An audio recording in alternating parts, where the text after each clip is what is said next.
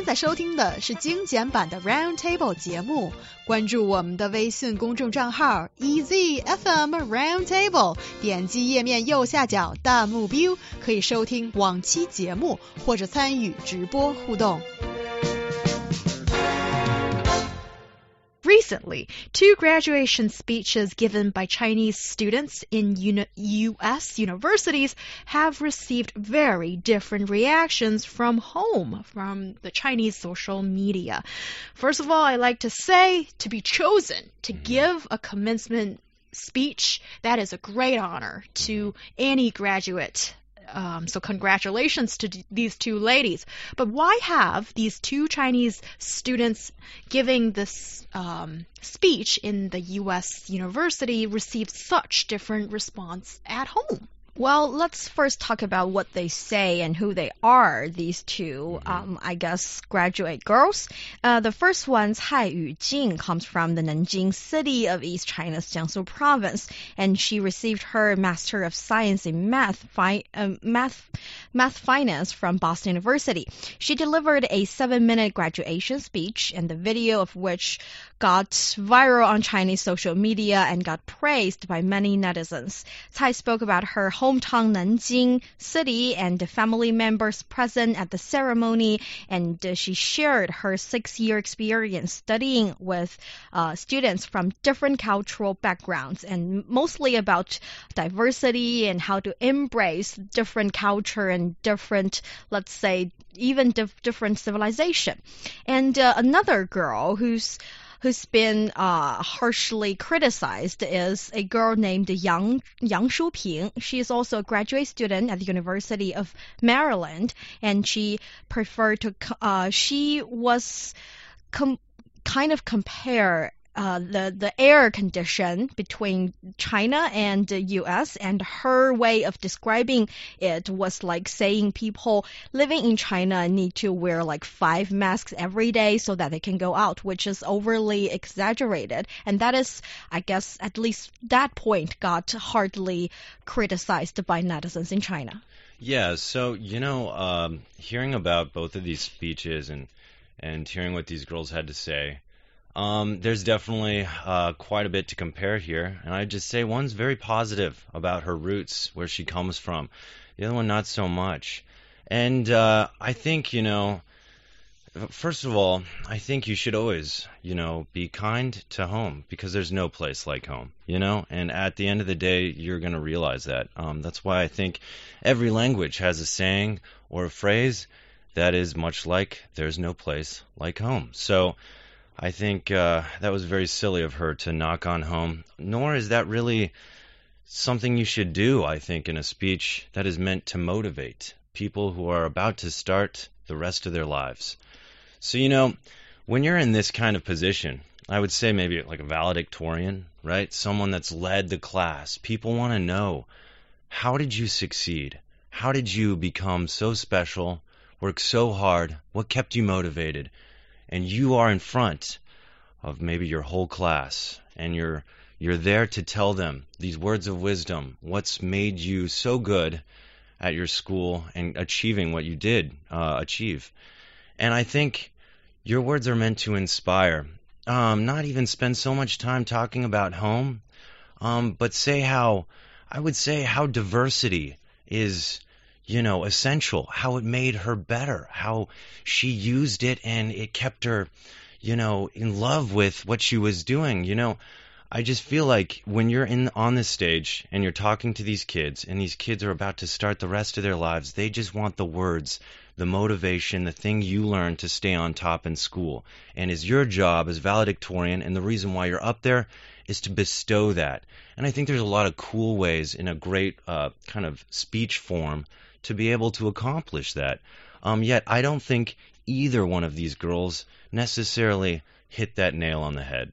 Yeah, I think that's an interesting observation. And I think also, um, Ryan, you're absolutely correct in um, pointing out that it's in every language. There's a phrase addressing home Mhm. sweet home, and I think the part that got people uh, kind of worked up on Chinese social media was um, a sort of negative exaggeration. And I think exaggeration, especially when sometimes very abstract words are being used, they're subject to interpretation, and sometimes it's not being put in a very favorable light, considering that um, I think for Chinese internet users, they would think that this is a Chinese overseas students gi- uh, student giving a commencement speech in a U.S. university, and I think um, in a way maybe she's been looked a little bit more in a critical light, Mm. and I can understand that as someone who has studied overseas.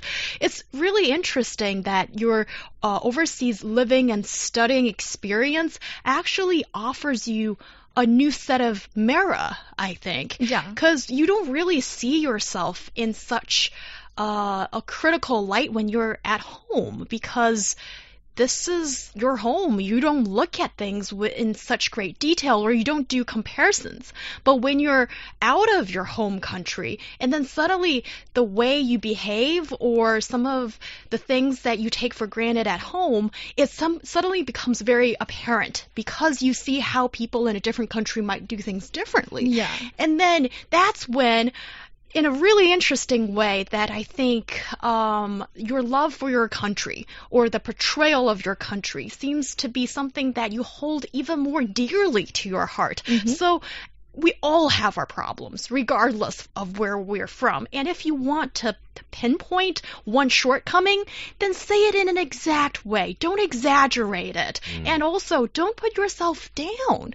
That is the part that I think um, irritated a lot of people because they think that there's this unfair portrayal and also a little bit of an exaggeration that misses the point and make uh, some of the audience unhappy. And here, when we talk about audience, again, that group of people has been broadened into a number you can't count in the digital age. I doubt that this girl ever thought that her speech would go viral, and that's all thanks to the internet. Mm, yes, and uh, for someone who hasn't been studying abroad, um, I I didn't have this exact experience, but I did met some foreign friends when I was experiencing my uh, postgraduate study in Hong Kong, and there I do meet some people who don't know anything about China, and I do have to defend, especially China, uh, Chinese mainland.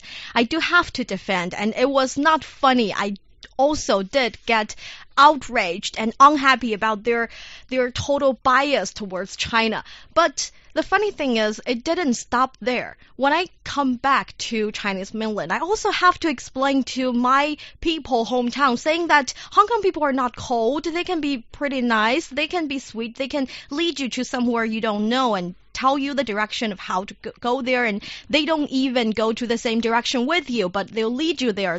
That's how warm they are. So i think the thing here is that when you're when when you um you have been living in some place for exact amount of time you have this certain link you have rooted yourself there a little bit and i think the thing about communication about uh, cultural sharing and diversity is that we all have that enthusiasm. We have that eager to defend the place we seem as home or somehow related to us. And I think we should protect that and we should communicate with others. It's not only about um, explaining to the outsider about what the place are, but also about when you're going outside, you should need people has no experience to your hometown, understand what your hometown exactly is.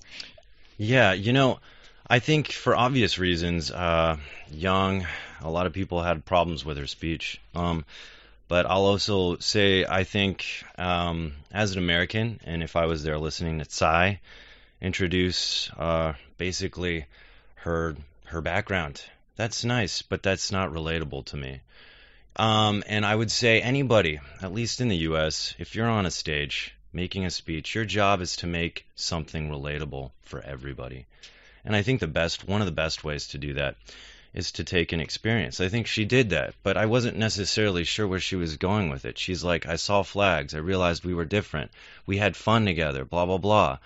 And, and then she's just like, let's blah, blah, blah, blah, blah. And I didn't really understand. It's like, you didn't really bring it home. you know, it's like, saying things like we we all have differences this is obvious but we should celebrate our differences and focus on how our differences also in many ways show how we are so much the same and you know just make it so like you're not preaching to one group of people. You're not giving a history lesson. You're not saying this is information about China. You're saying this I'm from China. I studied in the US I got to meet some of the coolest people in the world. And I learned real quick through my studies here that it doesn't matter where you're from, who you are, what part of the world you can come, you know, you come from, you can make friends with anybody. And we're all here to succeed, to love our families, to accomplish something, to achieve something. And when we have these things in common, it doesn't matter where you're from. Some kind of speech like that to make people feel, hey, we're all different, but now actually we're all the same. Mm-hmm. And that's important because I think when people realize when they stop focusing on the differences but rather focus on the similarities, they can realize that becoming friends, becoming family, these kind of things is far from impossible but actually probable when you look at life like that. And that's exactly why, Ryan, you got this job, being a radio anchor. Well, actually, I have something interesting to say. Um, you know, when I graduated from uh, uh, Chuanmei Daxue, uh, Communication University of China, um, you know, it was a big graduation. My goodness, red carpet treatment. I felt like a celeb. Okay, you are a celeb. I, they took pictures in front of some board behind me. Um, you know, it was pretty cool. I was like, oh my god, this is awesome. I could get used to this. But uh, I remember, you know, a couple days before uh, the commencement, uh, what happened, and by no means was I like a valedictorian, but in some ways, I think I was very uh, important and integral part of my class's success. And uh, so my professor asked me to give a speech, and I felt awkward at first because it wasn't just my, you know, foreigner class; it was the whole TV journalism class of Chuan Chuanmei Daxue. So I was addressing all these people. Suddenly, my speech couldn't just be about us foreigners because it's not. At the end of the day, it does. That's that's also just not what needs to be said. But I think what I wanted to convey was something similar to maybe what Cai wanted to say, but uh, on a bigger scale. And I think what I found is that telling people that we're about to go out in the world, this this the future is globalization. Telling people, you know, this is this is where the future starts. This is where your life begins, and you should be so proud that you got this far. You know, saying these kind of things, saying that I met and studied with people from all different parts of the world with histories to match. Everybody has some culture, but we were all so different. Yet at the end, I consider all these people my best friends. These kind of motifs in a speech, I think this is where you really are relatable to people. Yeah, I think that's a very good point. And also, Ryan, I'd like to uh, know what uh, you, w- as an American, would think is better of, let's say, the pattern of a speech. Because I understand that we like to sometimes as and it is true as a student if you're giving a commencement speech that you maybe come from a humble background and Mhm. I've seen great speeches in the past with what maybe Michelle Obama delivered and like sometimes you would talk about your humble background Mhm. and then um, what I see as a sort of a common thread in really good speeches is you don't put yourself down. Like, yes, I'm from a humble background, but I'm proud of my humble background, Mhm. and it takes me further because I can reach the stars with my hard work. Okay, there's that type. And there's also the type that sort of says, oh, my humble background. I am a little embarrassed of it to some extent, but now I'm going further. And also, humble background, but after my education here, I can bring something back home. Mm. And also, okay, those are the things that I can think of right now. So, like, um, what is the more acceptable or the, the type of speech that would get the most applause? You know, I would say, of course, one that inspires, but how you inspire is often maybe through a story, right? Stories are a great way to inspire people, and it's very easily relatable. I mean, we all have these kind of similar motif stories, Boy Who Cried Wolf, that teach us all a moral. Well, I think great speech, uh, great speech givers are on stage for a reason. People want to hear what they have to say because they've done something. Um, so I think often you'll find in these great speech givers, they will tell you a story, how they started, because I think so many people see these people on stage as someone that's so different from them. And this is where relatability starts. You say, actually, I was watching this actually uh, uh, at some university, I forget what, but uh, Will Ferrell, very famous comedian in the U.S., but actually pretty talented speech giver. I was watching him give a commencement speech, and he talks about, you know, I've become a successful comedian. I've accomplished a lot of what I wanted to do in life, but it was never easy. He talks about how he was starving in LA, like how he would eat nachos with ketchup on them, and his parents were thousands of miles away, you know, or, or, or whatnot, and he had no one, no help. And he would be doing these stand up shows, and some, some days nobody laughed, and that would kill him and it would he said it was just so easy to give up. It's so easy when you're down to say I'm I quit. But when you really care about something, you go for it. You know, the only person you're ever going to make an excuse for that that excuse is going to hurt is you at the end of the day. So, these kind of things let people know, oh, Will Ferrell's just not a guy we see in a movie, but he's a guy like me. And we face similar things. The thing is, he didn't give up. And maybe I shouldn't give up and I should accomplish what I need to in life. And that's why these people are giving commencement speeches. Because when you graduate and you finish college, you're sitting there, and I, am sure you guys remember the feeling. It's just this feeling of awe. Like, what's next? I don't know. It's always been the next education, the next grade, the next test, the next essay. Now, what do I do? Yeah. And to have someone give you their words of wisdom at this point in time, this is where you can shine as a human being, as a speech giver. So inspire, talk about your experience, let people know that you're relatable to them. I think those are two uh, things that go hand in hand. Yes, those are some wonderful tips. And mm. also, Niu Honglian, do you think there is maybe a slight difference in context if it's a Chinese school and a you know U.S. Mm-hmm. university when giving a commencement speech? Are there any tips that maybe you can offer as well? Actually, when you were talking about the three patterns you go when you have a humble background and wanted to make something mm-hmm. out of it, I actually think about another golden pattern I've seen so many times, but it works pretty much every time. That is, you crack jokes at the beginning of the speech, like let it last for several uh, minutes, and later on you put it into a deeper, valuable, some kind of inspirational and uh, motivational quotes and explain it and you tell the story in details and people got a good laugh and then they got deeper in thinking. I mean, that's kind of a classic, but somehow classic equals with cliche kind of way. But I think it's a classic for a reason because it works. You give them a good laugh, make them in a, put them in a good mood, and later on you provide with your two cents on some deeper things and give them the, the maybe golden rules of life, that's making it easy for people to accept. So I think the one thing about that pattern is you need to practice. You need to like practice a lot. Make sure that after good practice, people don't think you've practiced anymore. Yeah, I think actually practicing practicing allows you you know, the words are just the words, but how they're delivered, mm. that makes them powerful. I mean, watch some of the best speech givers. Uh, Michelle Obama, Mr. Obama. The guy knows how to talk. Instead of just reading, which anybody can do, he can make the words, through talking them, come to life and become relatable. So, practice is important, you know? Make sure that when you're saying these words, it's not like you're reading them, but instead, like they're coming from your heart because that's where the genuineness comes. And people are really good at telling if you're genuine or you're not genuine. Mm. So, yes, I totally agree with that one.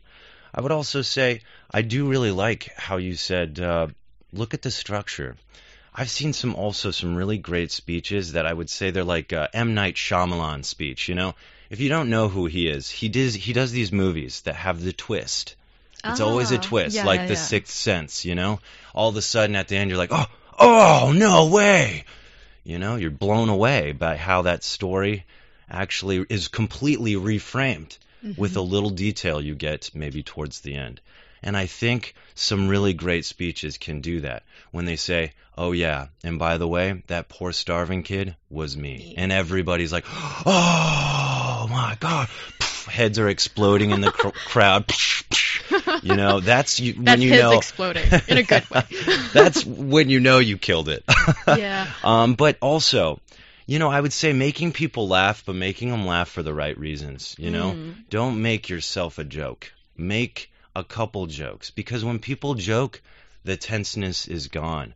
You know, when everybody jokes together, they're like, "Oh, we just laughed together. That was nice." Yeah. But don't make it a stand-up comic show. You're not there to do that. And uh, also another one, I think precise and concise, keeping it short and simple in so many ways really helps deliver a strong note. Yeah. Oh, those are some awesome tips that Ryan.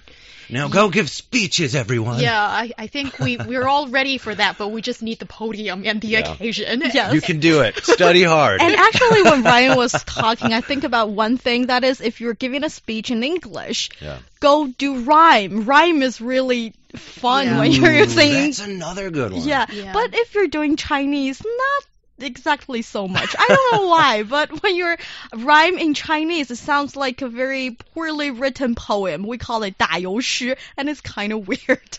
Yeah, you know, uh, uh, correct me if I'm wrong, guys, uh, but I, you know, I've, I feel like I've seen some great speeches uh, done in Chinese, and I do feel like one of the strongest um, ways these guys nail their speech is through emphasizing and strong use, and just like, you know, those pauses as well, taking your breaks and really emphasizing a certain thing. Yeah.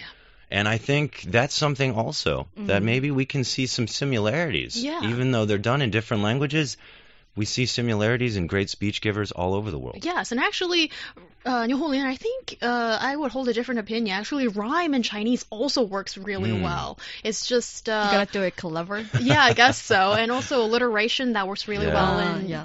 the uh, in English, but in Chinese maybe works differently. And what Ryan you just said about the repetition and building up a Mm-hmm. paragraph tautology, that is repetition Mm-hmm. of syntax in the beginning of paragraphs.